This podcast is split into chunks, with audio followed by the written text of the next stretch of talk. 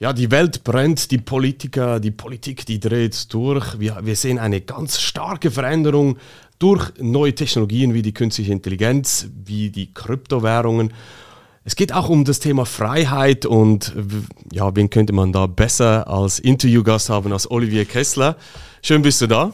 Vielen Dank für die Einladung, freut mich sehr. Du bist ja, oder am besten kannst du nachher dich ganz kurz selber vorstellen, aber du bist sehr, sehr aktiv, wenn es ums Thema Freiheit geht, liberales Institut. Willst du mal ganz kurz zwei, drei Sätze den äh, Zuhörern mitteilen? Wer bist du, was machst du genau? Genau, also ich bin unterwegs für die Freiheit, äh, fürs Liberale Institut. Das ist eine gemeinnützige Stiftung, die es schon über 44 Jahre lang gibt. Also sehr etabliert, älter als ich selbst. Und äh, ja, es ist sehr gut. Also wir sind, wir sind da sehr vielfältig thematisch unterwegs, aber im Kern geht es immer ums Thema Freiheit, Marktwirtschaft, Dezentralität, Föderalismus. Also dieses Freiheitsthema, das bewegt mich schon sehr. Aber ähm, das ist mein Beruf. Ich habe natürlich noch andere Seiten, aber auch da geht's, bin ich ein sehr freiheitsorientierter Mensch. Sehr schön, sehr schön. Ich habe einen Wikipedia-Artikel von dir gesehen. Wikipedia, du hast ja im Vorgespräch auch gesagt, ja, schwierig, oder? Aber ich weiß nicht, wer den Wikipedia-Artikel verfasst hat. Ich, ich nicht. Ja. Du nicht, okay. Ich zitiere immer ganz kurz. Du warst 2008 bis 2012 Sekretär der SVP im Kanton Schweiz. Mhm. Der SVP, ein bisschen provokativ gesagt, die AfD der aus Deutschland. weiß nicht, ob der Vergleich stimmt, ich habe keine Ahnung. Aber ja. viele kennen die SVP nicht. Ist einfach, wie würdest du es beschreiben? Was ist die SVP? Aus die SVP Sicht? ist die größte Partei der Schweiz. Es ist eine Volkspartei mit vielen verschiedenen unterschiedlichen Strömungen drin. Ich habe mich da stets zu den liberalen Strömungen gezählt, aber es gibt auch konservativere Strömungen. Also das kann man nicht so plakativ ja. sagen, was jetzt die SVP eigentlich genau ist. Aber es ist sicher eine bürgerliche, freiheitliche Partei. Okay, ich habe ja im Vorgespräch gesagt, ich muss ein bisschen gegen Partei ja. auch einnehmen, dass wir das ein bisschen interessant hier auch tätigen. Dann steht hier in Wikipedia, da, danach war er, mehr, äh, war er für mehrere Public Affairs und Medienunternehmen tätig. Mhm. Unter anderem war so Chefredaktor der Zeitung Schweizer Zeit. Mhm. Er leitete als Co-Präsident des Vereins zur Abschaffung der Radio- und Fernsehgebühren den Abstimmungskampf zur No-Billag-Initiative. Sehr Stimmt alles bis jetzt. Spannendes Thema. Und er war Referent und Gast in Talkshows. Ja, da bist du bist im Schweizer Fernsehen. Immer wieder misst du dich auch mit den Politikern. Außerdem hat er Gastkommentare für verschiedene Zeitungen verfasst, unter anderem die NZZ, Finanz und Wirtschaft, Schweizer Media, Schweizer Monat, Weltwoche. Genau. Kessler war ab 2016 Vizedirektor und seit 2020 Direktor des Liberalen Instituts. Aus der SVP ist er ausgetreten. Steht ja auch noch. Das stimmt auch, ja. Warum? Wir hatten einfach das Gefühl, dass es nicht zusammenpasst, wenn da Parteivertreter und Thinktanks ineinander verschmelzen. Wir wollten mhm. da wirklich unabhängig äh, als Vertreter von außen auftreten und nicht irgendwie als Teil einer Partei da Stimmung machen oder so. Mhm. Dass das auch miteinander voneinander getrennt werden kann, mhm. dass wir hier wirklich wissenschaftliche Forschungsarbeit machen und nicht Parteiarbeit. Okay, ja, spannend. Mhm. Ja, dann lass uns mal reingehen. Ähm, wie gesagt, ich will dir ein bisschen auf den Zahn fühlen heute auch, auch was das Thema Freiheit anbelangt, weil das hat ja, ja, mit Bitcoin, den Kryptowährungen, eine Übereinstimmung, sage ich jetzt mal, so mhm. gewisse Themen. Aber starten wir doch mal mit dem Big Picture. Mhm. Wie siehst du die Welt? Wie hat sie sich verändert, auch seit Corona? Ähm, wo geht sie hin? Mhm. Wie ist dein Weltbild? Ich würde jetzt vielleicht etwas weiter ausholen, nicht erst seit Corona, sondern mhm. vielleicht noch das Größere, the Big Picture mal anschauen. Und ich glaube, da hat ja jemand, ein bekannter Autor, nach dem Ende des Mauerfalls hat er gesagt, so, das ist das Ende der Geschichte. Hier haben die, die Demokratie, die Marktwirtschaft, die Freiheit, die haben jetzt gesiegt und die wird für immer da bestehen bleiben. War natürlich totaler Schwachsinn, wusste man schon damals, wenn man kritisch eingestellt war.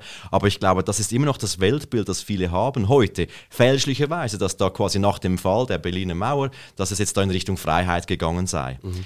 Das mag vielleicht kurzfristig für den Ostblock stimmen und das, das, das stimmt tatsächlich, dass es da gute Entwicklungen gegeben hat, zwischenzeitlich. Mittlerweile sind die vielerorts wieder rückläufig. Aber im Westen, in der westlichen Welt, haben wir uns immer mehr von diesen marktwirtschaftlichen, freiheitlichen Werten verabschiedet. Und dieser Trend ist schon lange im Gange, nicht erst seit Corona. Corona ist jetzt sozusagen das Sahnehäubchen obendrauf. Also hier ist es eskaliert und es wird vermutlich noch weiter eskalieren, weil wir unsere Prinzipien verloren haben. Wir haben unseren Kompass verloren. Ähm, unsere Säulen des Erfolgs, unsere zivilisatorischen Errungenschaften. Wir wissen nicht mehr, woher das kommt. Woher kommt Freiheit, Wohlstand, Frieden? Wir können es nicht mehr äh, definieren und äh, auf den Punkt bringen und deshalb sind wir wie verloren und laufen an diesem etatistischen Kollektivismus und Kollektivismen in Fragen Klima, Gesundheitspolitik, Gender und so weiter immer mehr in Richtung Unfreiheit. Mhm. Okay, jetzt würde wahrscheinlich dann äh, jemand anders äh, sagen, das sind doch wichtige Themen, Umwelt, wir müssen uns um die Umwelt kümmern. Mhm. Das ist doch kein, ja, wir, wir, wir entfernen uns nicht von unseren Werten. Was, wie, wie siehst du das? Natürlich, Umweltschutz ähm, Gesundheitsschutz, das sind wichtige Themen. Es geht ja nicht darum, dass ich sagen möchte, dass die Themen nicht wichtig sind, aber die Herangehensweise, um diese Probleme oder Herausforderungen zu lösen, haben sich total ins Gegenteil verkehrt. Dass wir setzen nicht mehr auf Freiheit, auf Marktwirtschaft, um diese Probleme zu lösen, auf Innovation und Preismechanismen, sondern wir setzen immer mehr auf staatlichen Interventionismus, Kontrolle, Überwachung und Verbote. Und da hat sich die Herangehensweise so geändert, dass zu erwarten ist, dass wir diese Probleme immer schlechter zu lösen imstande sind in Zukunft. Mhm, mh. Ja, aber der Staat kann es doch auch besser. das sagst du. Und das sagen natürlich viele heutzutage. Ja, die Staatsgläubigkeit ist omnipräsent geworden. Also irgendwie diese, es ist lustig, ich muss immer darüber schmunzeln, weil ja, zunächst kommt diese Kritik am Menschen selbst, am Menschenbild. So, ja, der Mensch ist nicht verantwortungsvoll, schaut nur auf sich selbst, ist egoistisch, gierig und so weiter. Aber sobald dann die Menschen, die beim Staat arbeiten, betrachtet werden, sind sie alle Engel. Die machen alles perfekt, die, die wissen alles besser, die können alles besser. Der allmächtige, allwissende Staat wird es schon richten come on, das ist doch naiv und ich glaube, also das muss man doch auch sehen, dass da die Menschen, die jetzt in die Ämter reingehen und ins Parlament gewählt werden, nicht einfach zu guten Menschen, zu Engeln werden, nur weil sie in diesen Ämtern sitzen, sondern sie verfolgen weiterhin Eigeninteressen, vertreten Sonderinteressen, machen, lassen sich von Lobbyisten beeinflussen, die an diesen Staatsapparat rankommen wollen und ihn zu seinen Gunsten beeinflussen wollen. Also mhm. das muss man schon im Auge haben. Okay, also du siehst eigentlich, dass die Leute die kommen in die Politik, respektive in, in den Staatsbetrieb. Und da, wenn ich dich richtig verstehe, da machen sie dann auch trotzdem nur ihre Politik respektive verfolgen ihre Ziele, die für sie auf egoistischer Ebene zum richtigen Ziel führen. Habe ich das richtig verstanden? Ja, selbstverständlich. Also so ist der Mensch nun mal. Die meisten Menschen schauen zunächst mal auf sich selbst und, und ihre Liebsten. So ist mhm. der Mensch. Das ist auch nichts Verwerfliches daran. Mhm. Das ist nichts daran auszusetzen. Aber wenn wir so tun, als ob Politiker auf einmal alle eigenen Interessen über Bord werfen, wenn sie Politiker werden, dann machen wir uns etwas vor. Natürlich, wenn man in den Staatsapparat hineingewählt wird, also zum Beispiel ins Parlament, mhm. dann hat man zum Beispiel einen Anreiz, die eigenen Löhne zu erhöhen. Das kann man ja als Parlamentarier, wenn man die Mehrheit dafür ist, werden einfach mal kurz die eigenen Löhne erhöht verschwiegen wird, wer im Gegenzug dafür bezahlen muss. Das sind die Bürger. Also wir haben hier mhm. gegenseitige Interessen von Politikern und Bürgern. Das gleiche Spiel, wenn es um Überwachung, um, um, Macht und Kontrolle geht. Also hier möchte man die eigene Macht natürlich möglichst ausdehnen, man möchte möglichst viel zu sagen haben und kontrollieren können, also als Wichtigtour sich aufspielen können. Und auf der anderen Seite verlieren dann die Bürger, die durch Regulierungen, Verbote, Bevormundung geplagt mhm. werden. Aber ist, ist es nicht ein bisschen plakativ gesagt, oder? Jetzt ist natürlich so, hier Politik ist natürlich auch einfach Politiker-Bashing zu machen, oder? Ist mir klar, ist mir schon klar, dass du nicht denkst, dass alle so sind, mhm. aber mhm. warum siehst du diese Tendenzen? Warum, warum haben wir das? Also, mhm. ja, warum sehen wir diese, diese Veränderung in der Politik? Vermutlich, und das ist meine These, das ist deshalb so, weil der Staat immer weiter aufgebläht wird. Also man hat als Politiker immer mehr zu sagen, nimmt sich selbst immer wichtiger, hat das Gefühl, man müsse jetzt die Gesellschaft steuern, weil die Menschen ja immer unmündiger und, und dümmer werden, was sie tatsächlich werden könnten, wenn man das beobachtet, weil mhm. je mehr man Kompetenz von dem Bürger wegnimmt, desto unverantwortungsvoller, desto unmündiger verhalten sie sich tatsächlich. Und diese Tendenz ist eine self-fulfilling prophecy und wenn man einfach glaubt, ja, die Bürger werden immer unmündiger, deshalb müssen wir mehr tun, wird diese Tendenz immer weiter verstärkt. Und deshalb ist es so, dass Politiker das wahrscheinlich zu Recht glauben, dass sie da immer mehr steuern müssten. Aber sind wir nicht als Gesellschaft auch selber verantwortlich dafür. Also, wenn du jetzt diesen Punkt aufnimmst, mhm. eben, dass die Politiker ja das sehen, ja, die Leute müssen irgendwie geführt werden und so weiter. Mhm. Ist es ein gesellschaftliches Thema, das wir auch immer mehr dem Staat abgeben möchten? dass der, ja, es ist auch bequemer, bequemer, ich sage jetzt mal, Geld zu beziehen, Grundeinkommen, in Deutschland heißt es Bürgergeld, bei uns Arbeitslosengeld, schieß mich tot, da gibt es so viele Töpfe, wo man irgendwie mhm. umverteilen kann, oder? In der Schweiz auch äh, Prämienverbilligungen, zum Beispiel für die Krankenkassen, oder wenn immer mehr ja nicht mehr so viel bezahlen und ja vom Staat sozusagen Geld bekommen, ja, dann mhm. gibt es keinen Anreiz, das zu verbessern, oder? Ja. Ist, es, ist es nicht einfach ein, sind wir nicht selber schuld? Sind die Bürger nicht selber schuld? Äh, nicht die Politiker? Nein, weil man kann nicht einfach die Bürger als Kollektiv betrachten und sagen, wir sind selber schuld. Vielleicht sind einige schuld, die anderen aber nicht. Also mhm. ich persönlich habe meines Wissens noch nie für Unfreiheit an der Urne gestimmt und gesagt, hey, bitte plündert mich ein bisschen mehr aus und bevormundet mich noch ein bisschen mhm. mehr. Nein, vielleicht sind diejenigen schuld, die da ja gestimmt haben zu solchen mhm. Gesetzen oder zu mhm. höheren Steuern. Also man muss schon, man kann nicht sagen, das ist die Verantwortung der Gesellschaft. Verantwortung mhm. kann nur ein Einzelner tragen für seine Handlungen, mhm. weil nur ein Einzelner handeln kann. Klar, das Kollektiv, wenn wir jetzt die gesellschaftliche Sphäre betrachten und schauen, wohin bewegt sich das in der Tendenz, also die Mehrheit der Leute, also quasi, wenn man das so anschauen will, dann ist es schon so, dass diese zunehmende äh, Entmündigung, also dass das auch gewollt ist, dass man sagt, man möchte die, die Risiken des Lebens die möchte man irgendwie outsourcen an jemanden, der das für mich abnimmt. Und das war eben der Sozialstaat, der Wohlfahrtsstaat. Das war der Akteur, äh, den man so als Kompromiss zwischen Kapitalismus und Sozialismus gesehen hat. So ein bisschen Marktprozesse hier, kapitalistische Elemente und ein bisschen der Absicherung, ähm, soziale Netze äh, spinnen für diejenigen, die da durchfallen durch diese marktwirtschaftlichen Prozesse auf der anderen Seite. Und das Problem war einfach, dass diese Netze immer größer und umfangreicher wurden, dass die Marktwirtschaft so verstrickt äh, sich mittlerweile hat, dass sie nicht mehr funktionieren kann. Und deshalb wir an einem Punkt angekommen sind, dass wir diese Netze hier wieder zerschneiden müssen, damit wir überhaupt weiter funktionieren können, damit der Wohlstand und der Frieden auch erhalten werden kann. Aber eben, es ist ja schön, ich muss nicht mehr arbeiten gehen oder der Gedanke, ich bekomme Geld dafür. Ja.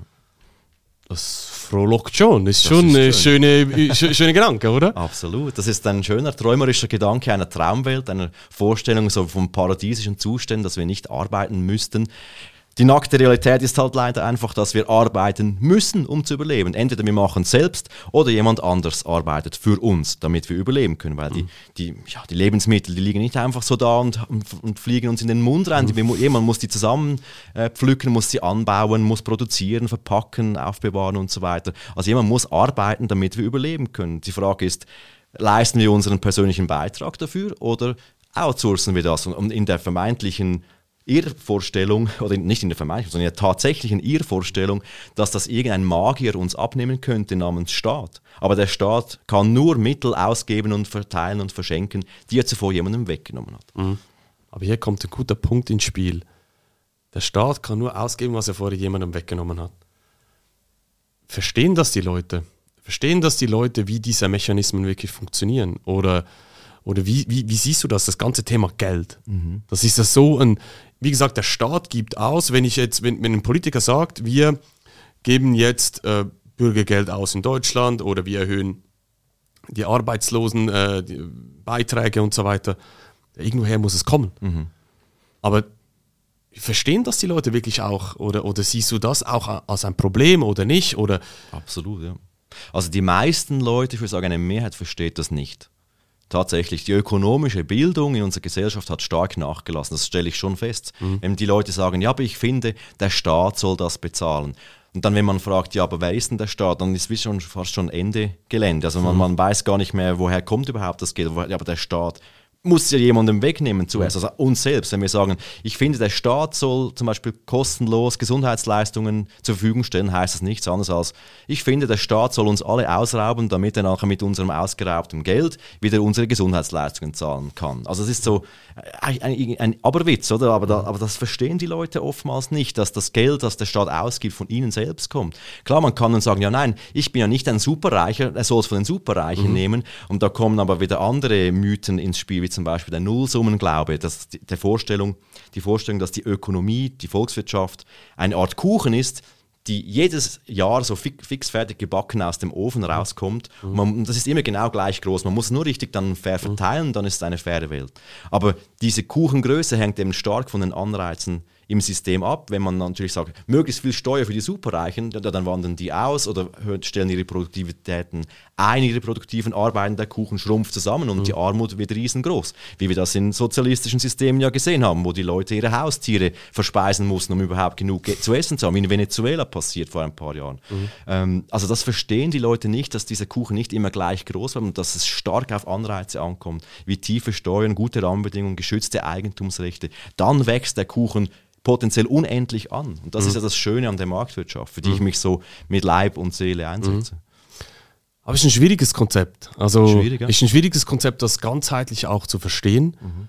Und wir sehen sie aber trotzdem, dass die Politiker in Europa so gewählt werden, wie wir sie jetzt haben. Also ähm, Deutschland eben extrem polarisierende Politik momentan mit mhm. den Grünen, mit SPD und so weiter. Mhm. Äh, in der Schweiz haben wir auch solche Kämpfe schon nicht ganz so hart, äh, nehme ich zumindest wahr. Ich, ich, bin jetzt nicht so super Politik involviert jetzt mhm. wie du, oder?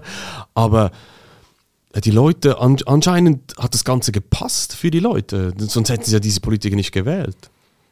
Ja, man muss aber auch schon sehen, dass viele Leute resigniert haben und sich gar nicht mehr an Wahlen beteiligen, weil sie denken, es ist alles Theater, das da gespielt wird und ja, ja, die machen in Bern dann sowieso, was sie wollen. Mhm. Also ich sehe eine große Politikresigniertheit auch wegen diesen Tendenzen, dass man ja, man kann ja, es gibt ja diese, diese, dieser Mythos wurde von vielen bereits durchschaut. Also wir haben zwar eine Demokratie, so eine halbdirekte Demokratie, mhm. und man, viele meinen noch, ja, man muss einfach die richtigen Vertreter wählen, damit alles wieder mhm. gut, aber die unterliegen ja auch denselben Anreizen wie ihre Vorgänger mhm. zum Beispiel. Also es wird sich nicht grundlegend etwas ändern, wenn wir nicht das System verändern, und zwar hin zur Entpolitisierung vieler Gesellschaftsbereiche, die wir in den letzten Jahrzehnten stark ausgebaut haben. Das müssten wir irgendwie stark zurückbauen. Ich weiß, es ist schwierig, das zu erklären, weil wenn man den Leuten sagt, ja, ich stehe ein für eine privatisierte Bildung oder mhm. Äh, als wir diese staatliche Bildung zurückfahren zugunsten von mehr Wettbewerb im mhm. Bildungsbereich, sagen die Leute, ja, willst du dann die Bildung abschaffen? Denn mhm. ohne Staat finanziert das ja niemand. Mhm. Das muss man immer zuerst erklären, dass es nicht mhm. darum geht, die Bildung abzuschaffen, sondern mhm. eine bessere, qualitativ hochstehende, günstigere Bildung zu bekommen, indem wir Wettbewerbsprozesse erlauben, indem wir die Schulen verpflichten, dass sie selbst ihre Gelder erwirtschaften müssen. Das heißt, sie müssen kundenorientierter zum mhm. Beispiel sein. Mhm. Sie müssen schauen, dass es den Kindern gefällt in der Schule und den Eltern gefällt, was sie da anbieten und sich auch messen gegenseitig und nicht, dass einfach Einnahmen zwangsweise sowieso reinkommen. Da muss man sich nicht bemühen, die Bildung wird schlechter, alles. Ja, es kommt, es kommt dieser Dilettantismus rein und das sind diese Prozesse, die in allen Gesellschaftsbereichen momentan aktiv sind. Wie kann man das durchbrechen? Es gibt viele äh, Möglichkeiten, wie man es durchbrechen könnte. Aber Grund, also wenn man so zwei große Ebenen aufspannen will, dann ist es einerseits die Möglichkeit, dass man mit Mehrheitsreformen versucht, das ganze System zu ändern. Also dass wir versuchen, die Mehrheit zu überzeugen von freiheitlichen Reformen, indem wir darüber sprechen, wie wir jetzt beide das gerade tun, indem wir die Botschaften verbreiten und darüber ja auch das erklären den Leuten, wie das denn funktionieren würde. Ist ein schwieriger Weg, weil eben 50 Prozent muss man diese Hürden überschreiten, damit diese Reformen dann wirklich auch durchgesetzt werden können. In der Schweiz vielleicht noch möglich bei gewissen Dingen, in anderen Orten hoffnungslos verloren. Ähm, der andere Weg wäre, etwas gänzlich Neues aufzubauen, also unternehmerisch aktiv zu werden, vielleicht alternative Gebietskörperschaften aufzubauen, wie das zum Beispiel Titus Gable mit seinen Free Private Cities versucht, mhm. also wirklich versucht mit den bestehenden Regierungen Territorien abzuhandeln, also auszuhandeln, wo man dann individuell unabhängig neue Gesetzgebungsprozesse ähm, aufgleisen kann, die freiheitlicher sind.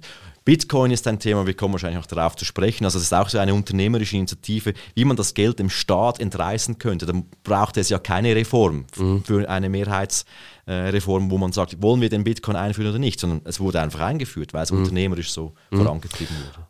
Da kann ja jemand direkt sagen, ja eben, Bitcoin, wenn wir das Thema aufnehmen möchten, äh, die Staaten werden es eh verbieten. Die Politiker werden es nicht zulassen. Ähm, Geldkonkurrenz mhm. oder respektive Währungskonkurrenz sozusagen mhm. ähm, wird doch sowieso auch in Politik so sein. Also kein Politiker, das Establishment wird das doch nicht zulassen. Ja. Doch bevor wir auf diesen Punkt eingehen, wer, wer ist das Establishment? Wer sind die? Oder man hört immer wieder, ja, die wollen es nicht. Und mhm. ich weiß nicht, wie weit du gehst, aber man, viele Leute sagen da zum Beispiel auch, ja, wir haben eine Weltregierung, die wir haben möchten, oder Richtung Sozialismus, mhm. WEF, Karl Schwab und Klaus Schwab und wir, die Leute, die da alle involviert sind und so weiter. Wie siehst du das? Wer sind mhm. die? Gibt es diese Tendenzen wirklich? Ich sehe diese Tendenzen schon. Also das, gut, es ist natürlich schwierig, jetzt das Establishment zu definieren und auch Personen da genau einzuordnen, wer das genau alles ist. Mhm. Aber natürlich würde ich es jetzt im Groben so definieren, dass es diejenigen Leute sind, die vom heutigen etatistischen System profitieren, indem sie zum Beispiel eben in der Zeit, wo es noch freiheitlicher war und zu und her ging bei uns und auch in anderen Ländern, wo sie zum Beispiel ihre Firmen gründen konnten und Großkonzerne daraus entstanden sind, indem sie am Anfang durchaus erfolgreich gewirtschaftet haben im Sinne der Kunden. Das System wurde mittlerweile so korrumpiert, dass wir nicht mehr von Kapitalismus oder Marktwirtschaft sprechen können, sondern es ist eine Art Korporatismus entstanden, also eine Verbandelung vom Big State und Big Business und die machen jetzt gemeinsam ihre Dinger, zum Beispiel am WEF in Davos und anderen Foren wie G7 und so weiter. Also diese, diese Lobbying-Interessen die überall reinspielen, um eben Regulierungen zu bekommen, die den Big Businesses helfen, die gibt es. Und ich würde sagen, das Establishment sind so quasi diese Big Business, Big Government äh, verbandelten Akteure, die einfach nicht zulassen wollen, dass wir normalen Bürger in Anführungszeichen oder kleinen KMUs und so weiter, dass die irgendwie Marktanteil dann abluchsen auf fairem Weg, sondern sie wollen sich da diese Markteintrittshürden erschaffen. Wieso? Wie so Könige in ihren Burgen da diese Mauern bauen, mhm. damit niemand mehr diese Marktposition dann bestreiten kann, die sie, sie aktuell innehaben. Und das tun sie mit allen Mitteln. Also dann siehst du das mehr als ein Rendite-Geld-Verdienen-Thema, also reines, ja, andere können sagen, bereichern. Ich will, ich will mehr haben, noch mehr Geld, noch mehr Einfluss, noch mehr Macht, dass das mhm. das Problem ist schlussendlich.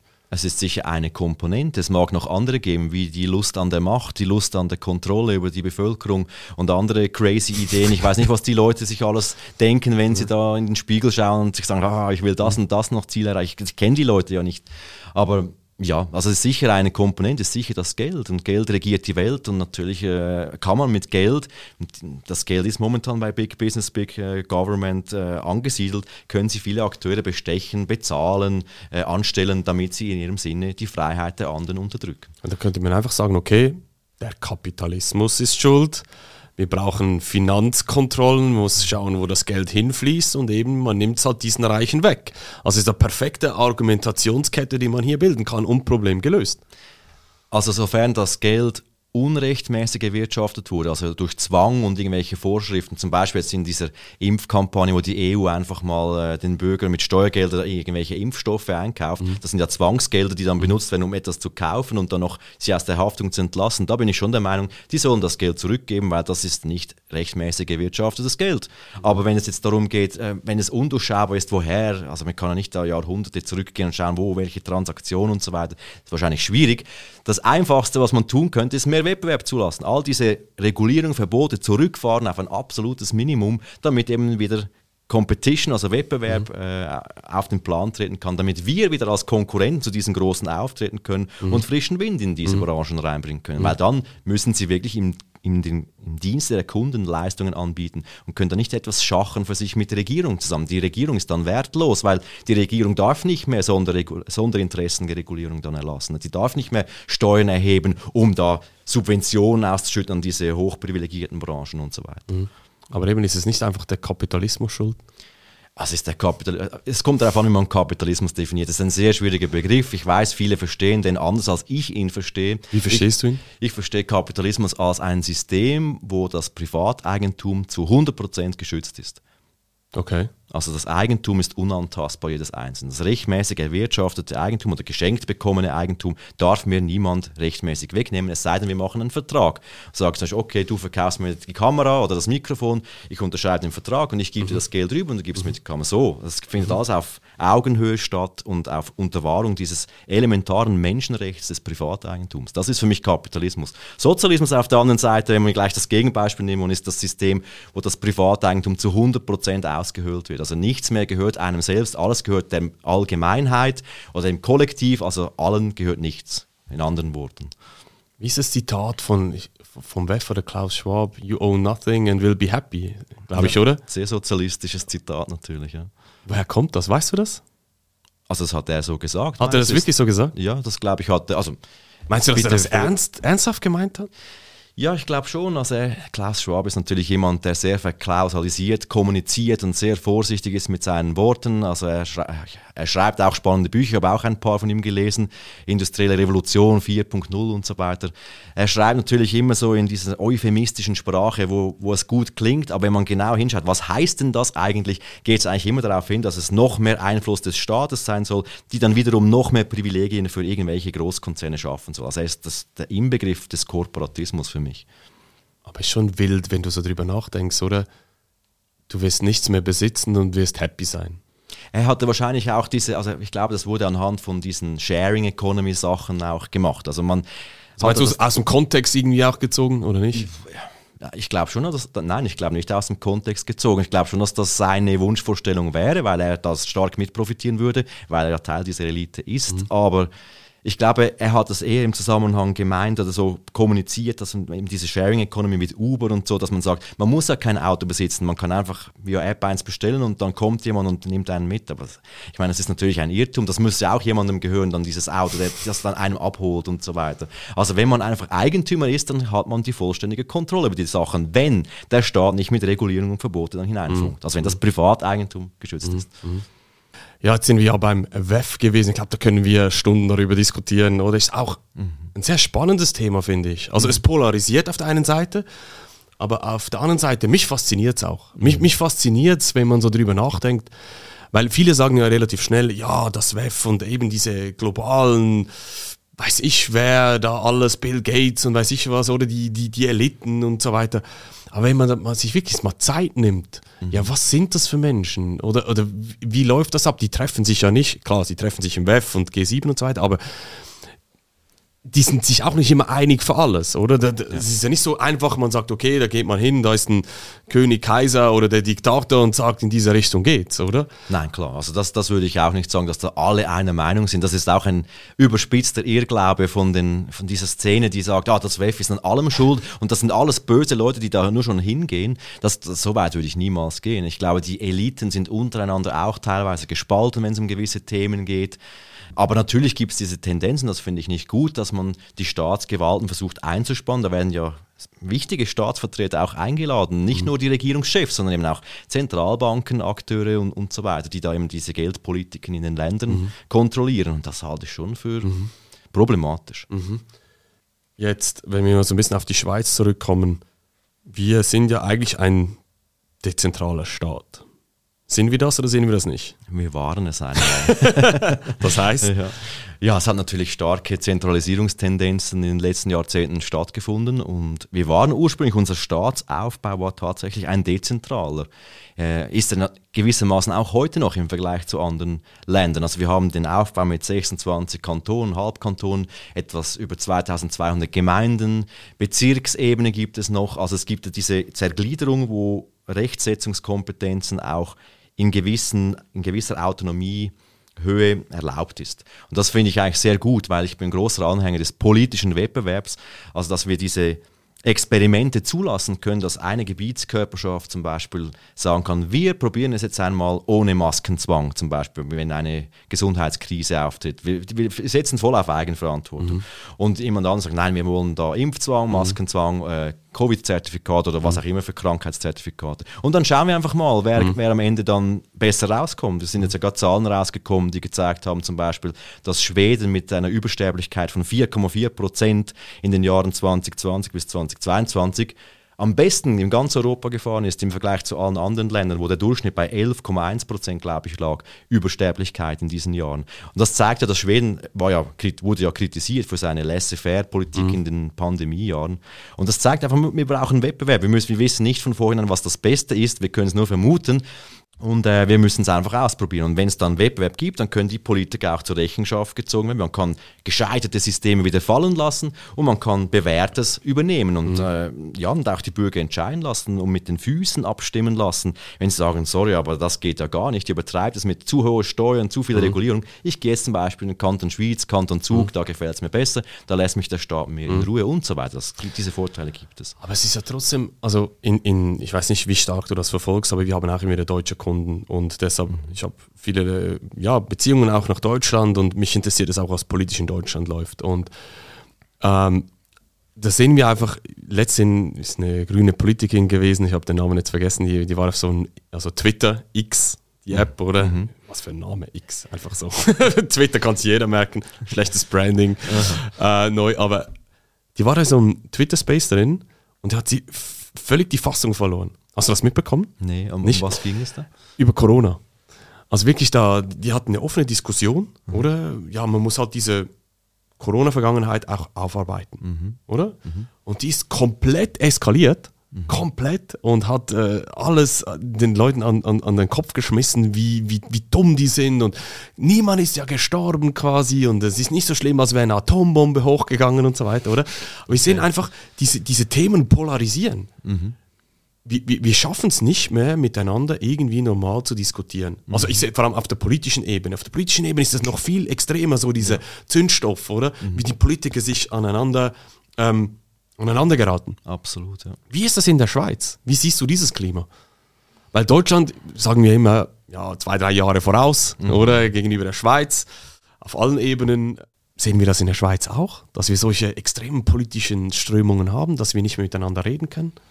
Das gibt es sicher auch. Ich weiß jetzt nicht genau, ich, wie es in Deutschland jeweils abläuft, weil ich mhm. nicht da lebe. Also ich ja. kann es schlecht beurteilen, wie es genau davor ist. Aber ich habe viele Stimmen auch gehört, die gesagt haben, es sei ganz schlimm in Deutschland. Mhm. Also man könne gar nichts mehr sagen. Und ähm, in der Schweiz gibt es aber auch diese Tendenzen, glaube ich, dass wir uns in diese Richtung bewegt haben, dass wir nicht mehr miteinander sprechen können, dass da, ich sage jetzt mal provokativ, diese Etatismus, Religion, diese Staatsgläubigkeit dermaßen weit vorangeschritten ist, also es ist wie eine Quasi-Religion geworden für die eine Seite. Mhm. Und wenn man das angreift, ist es wie ein mhm. Religiöser, der sich in seiner Religion beleidigt fühlt mhm. und der teilt dann aus, emotional. Mhm. Es, der Verstand bleibt oftmals nicht mehr eingeschaltet mhm. und es, es geht dann wie vielleicht bei dieser grünen Politik in drehen mhm. einfach dann alle Sicherungen durch.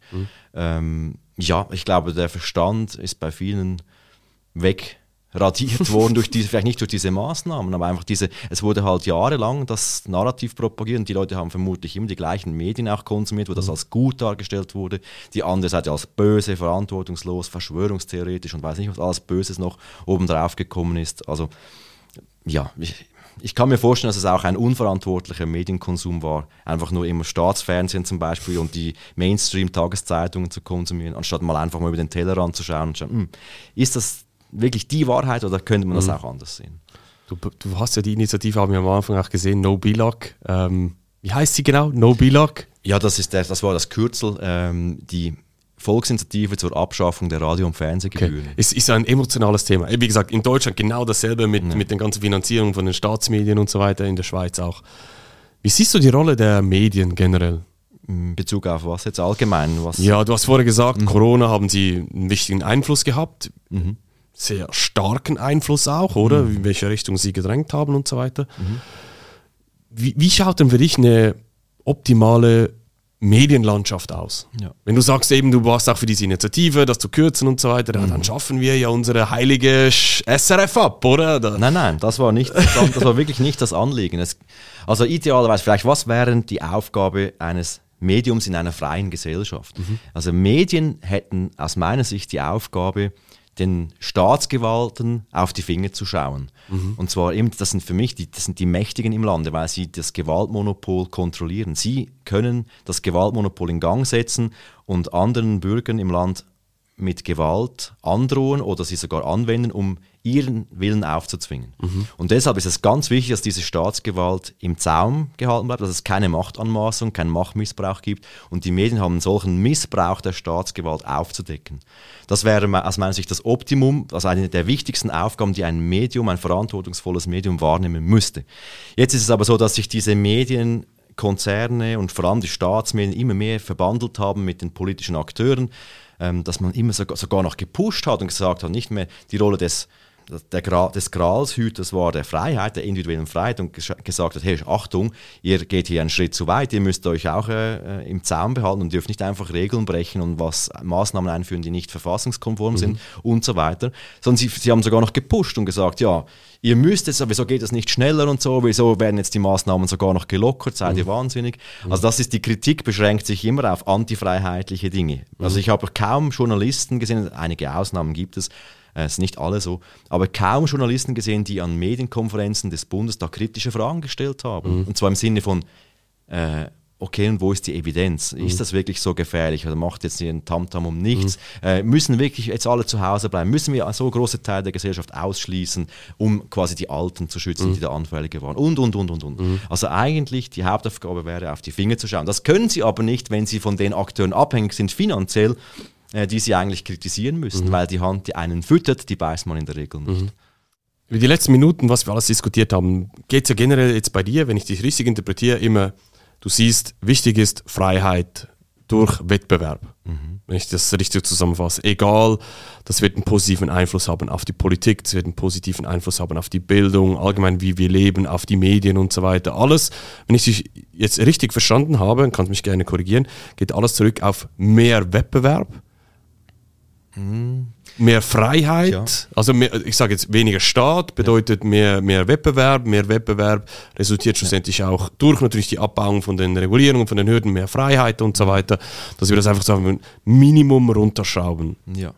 Ist also das richtig? Oder wie, wie, würdest du das besser zusammenfassen? Also ist, das ist fast zu 100% richtig. ich würde aber nicht mehr Wettbewerb als alleroberste Maxime äh, mhm. festhalten, sondern mehr geschützte Eigentumsrechte. Das ist das mhm. oberste Prinzip eines, das ein Liberaler verfolgen sollte in seinen politischen Ansätzen, mhm. weil Wettbewerb ist nicht die oberste Maxime eines Liberalen. Wettbewerb ergibt sich aus geschützten mhm. Eigentumsrechten.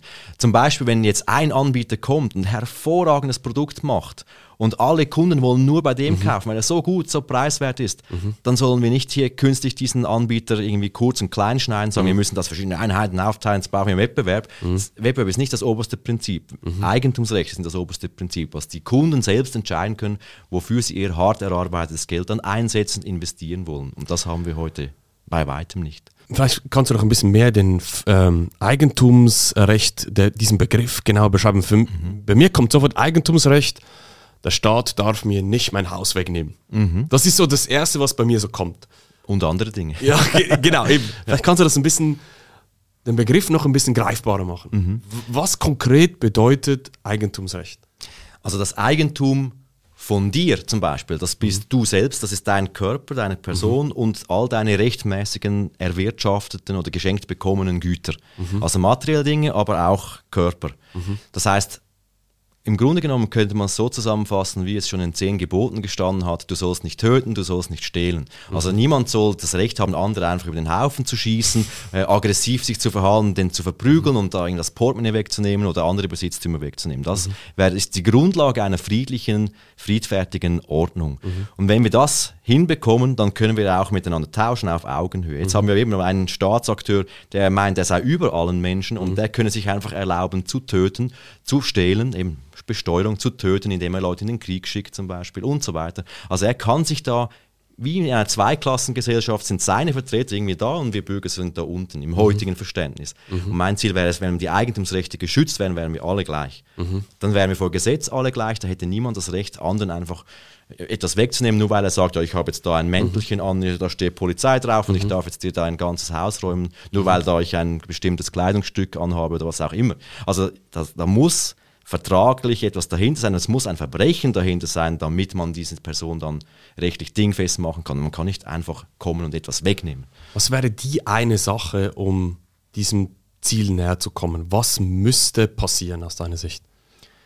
Wir müssten den Staat so weit wie es geht auf das Level der Bürger zurückdrängen. Und zwar möglichst ihn herausziehen aus all den Gesellschaftsbereichen, die er okkupiert hat, in die er sich hineingeschlichen hat und seine Kraken überall um uns herum gewunden mhm. hat. Mhm. Weil überall dort, wo er dann eingreift, setzt er Sonderprivilegien durch. Er setzt mhm. seine bestimmten Regulierungen durch, die eben die Sonderinteressenakteure bei ihm dann angeregt haben.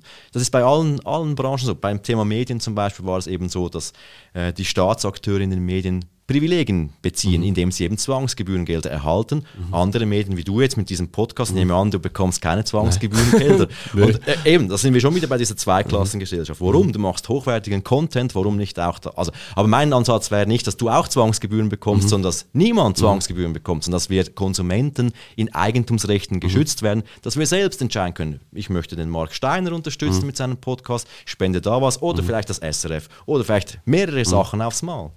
Oder andere Prioritäten, vielleicht möchte jemand lieber für die Bildung seines Sohnes Geld mhm. zur Seite legen und so weiter. Also man soll nicht hineinreden. Was, was, was kann denn jeder Einzelne dafür tun?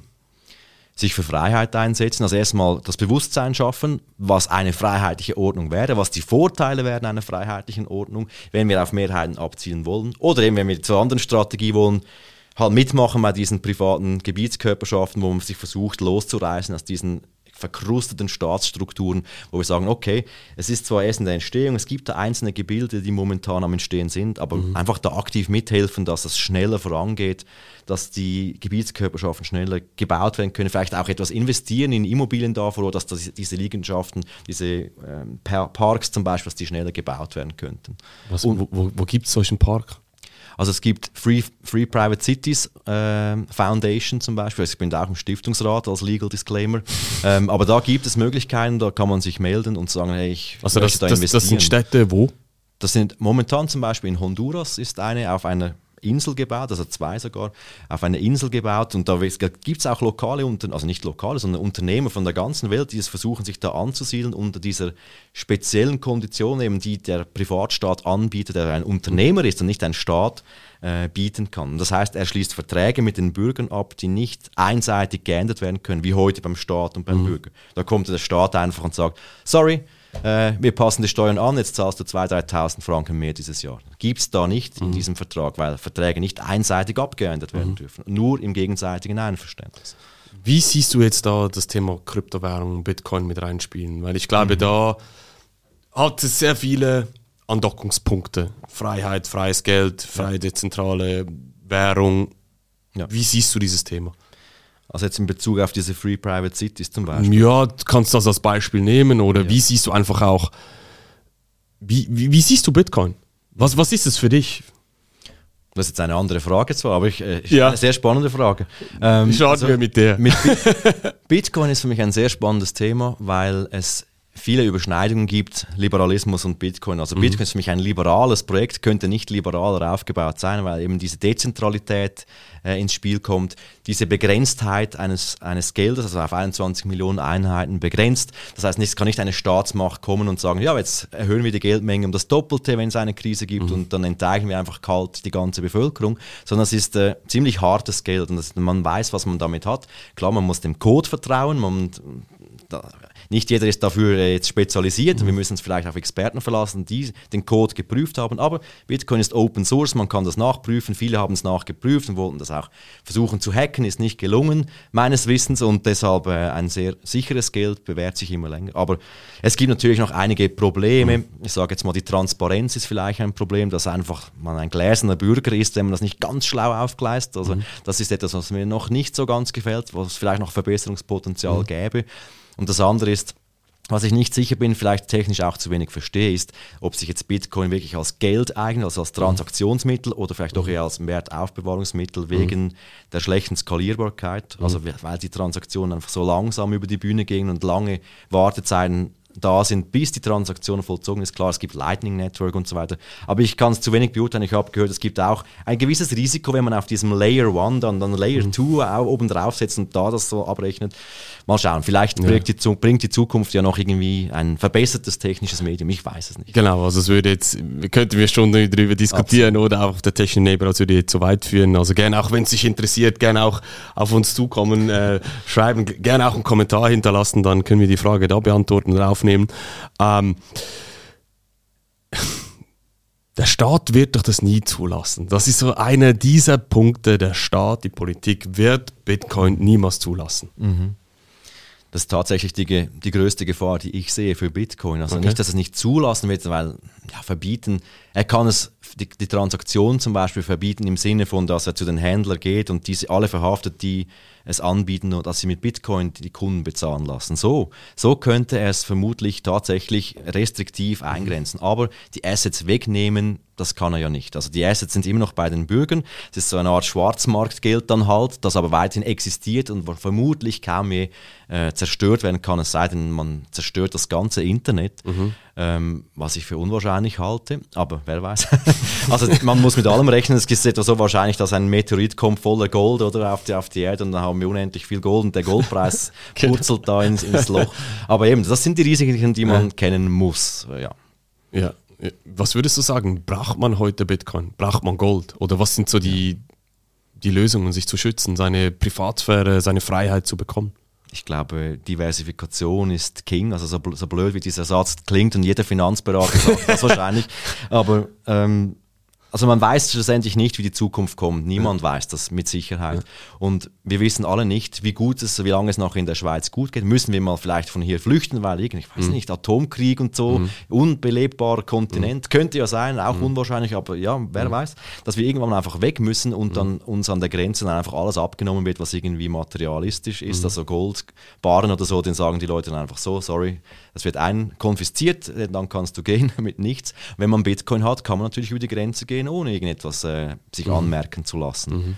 Hat natürlich andere Nachteile, dass wenn man es nicht technisch absolut perfekt aufgleist, dass es dann eben hackbar sein könnte bei sich persönlich oder mhm. dass man die eigene Wallet irgendwie, dass das gehackt mhm. wird und ähm, die, die Gelder so abgezogen werden. Also man muss, man muss das vermutlich diversifizieren mhm. auf verschiedene Assets. Ich würde auf keinen Fall das Geld nur auf dem Bankkonto liegen mhm. lassen, weil da schmilzt es dank mhm. Inflation einfach nur dahin. Mhm. Es kann sicher nicht schaden, etwas auch in Gold und mhm. Silber und in, in Bitcoin, vielleicht andere Kryptowährungen zu investieren. Weil ich, das macht mir vielleicht Feinde. Nein, nein, nein, nein, nein, nein, nein, nein, überhaupt nicht. Diversifikation nein. ist also, nicht schlecht. Wir stehen ja auch für uns bei uns bei der Academy, klar, Bitcoin hat, das ist das Laufen lernen. Also ohne Bitcoin verstehst du diesen Markt mhm. nicht. Wenn du Bitcoin ja. nicht verstanden hast, hast du hier nichts verloren, ganz ehrlich. Mhm.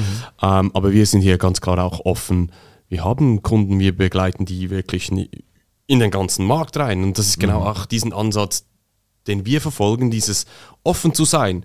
Du erklärst die ganze Bandbreite. Mhm. Du sagst nicht, das ist das Richtige, das musst du tun und wehe, wenn nicht. Mhm das ist genau dieser Ansatz, den wir auch haben. Nein, wir erklären alles. Und dann, ja, feel free, nimm das, was zu dir passt. Wir unterstützen dich dabei. Mhm. Ob wir es gut finden, mhm. so what? Es ist deine Entscheidung, es ist deine freie Entscheidung, tun und lassen zu können mit deinem Geld, was du willst. Ja. Um das geht es, oder? Mhm.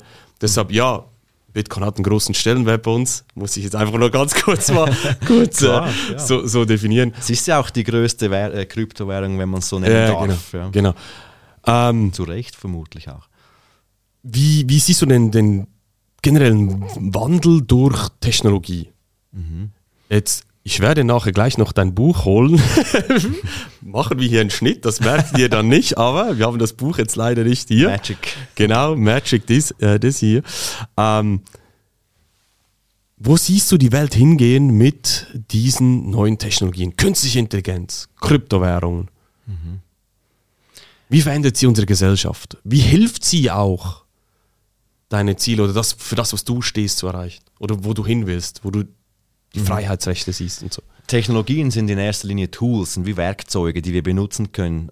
Wie wir sie benutzen, das hängt von unseren Werten ab. Und deshalb glaube ich, Technologien ersetzen niemals den Wettbewerb der Ideen. Also ich glaube, die Technologien auf unsere Arbeit hier, auf Aufklärungsarbeit, hat sie einen geringen Einfluss, allenfalls in technischer Natur und mhm. wie wir das machen aber nicht, dass es weiterhin wichtig sein wird. Die, die künstliche, künstliche, Intelligenz kann uns vermutlich nie abnehmen, ähm, dass wir über gewisse Dinge uns selbst aufklären und wissen, wie funktioniert das alles, was kann man eigentlich einer künstlichen Intelligenz delegieren und was muss man lieber selbst tun, um da den Verstand nicht mhm. voll, vollständig auszuschalten. Das ist wie in der Schule braucht es vermutlich ein gewisses ähm, Kopfrechnenvermögen, damit man vernünftig denken kann und nicht einfach alles nur dem Taschenrechnen delegiert. Also das sind wahrscheinlich die gleichen mhm. Lernhilfen. Das ist ein nützliches Tool, man kann mhm. schneller äh, Operationen mhm. dann, aber erst wenn man es verstanden hat, wie, mhm. was das überhaupt bedeutet, wenn man 1 plus 1 zusammenzählt, also anstatt einfach nur in, mechanistisch in einen mhm. Taschenrechner einzugehen. Also ich glaube, Mensch und Maschinen und, oder Computer werden weiterhin Hand in Hand gehen, wie sie das in der Vergangenheit getan haben.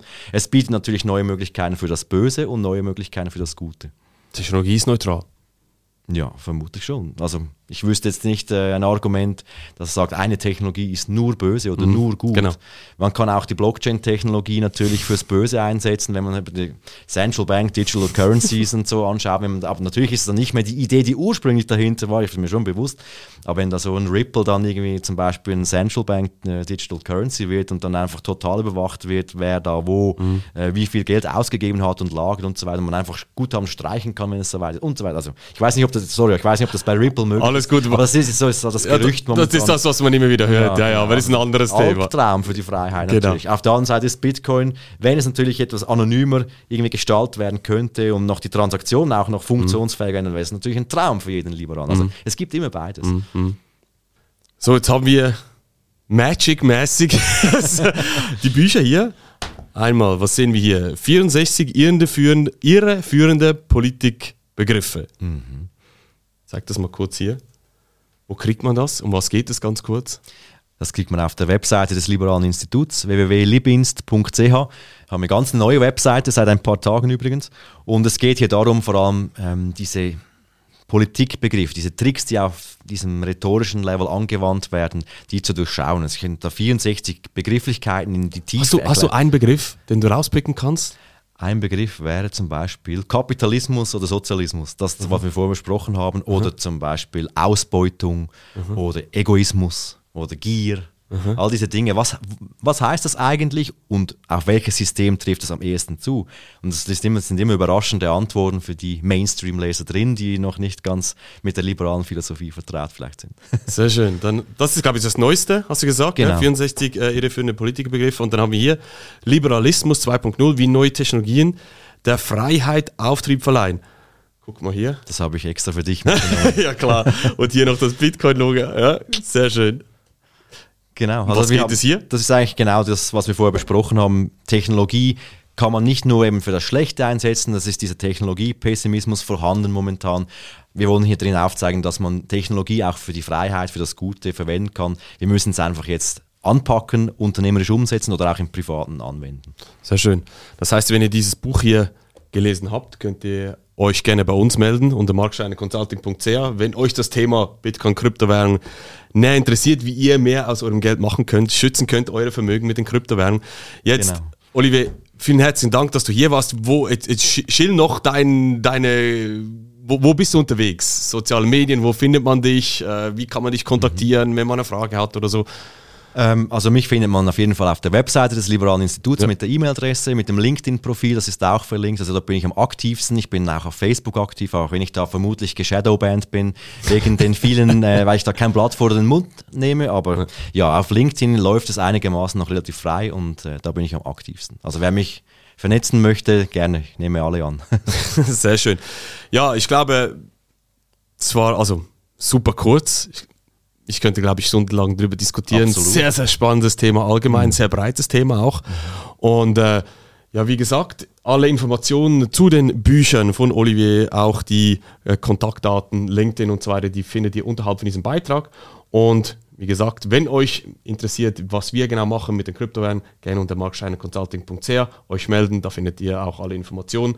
Und ja, Olivier, herzlichen Dank, dass du hier warst, dass du Zeit genommen hast. Vielen herzlichen Dank für die Einladung, Marc. Hat sehr Spaß gemacht. Sehr cool.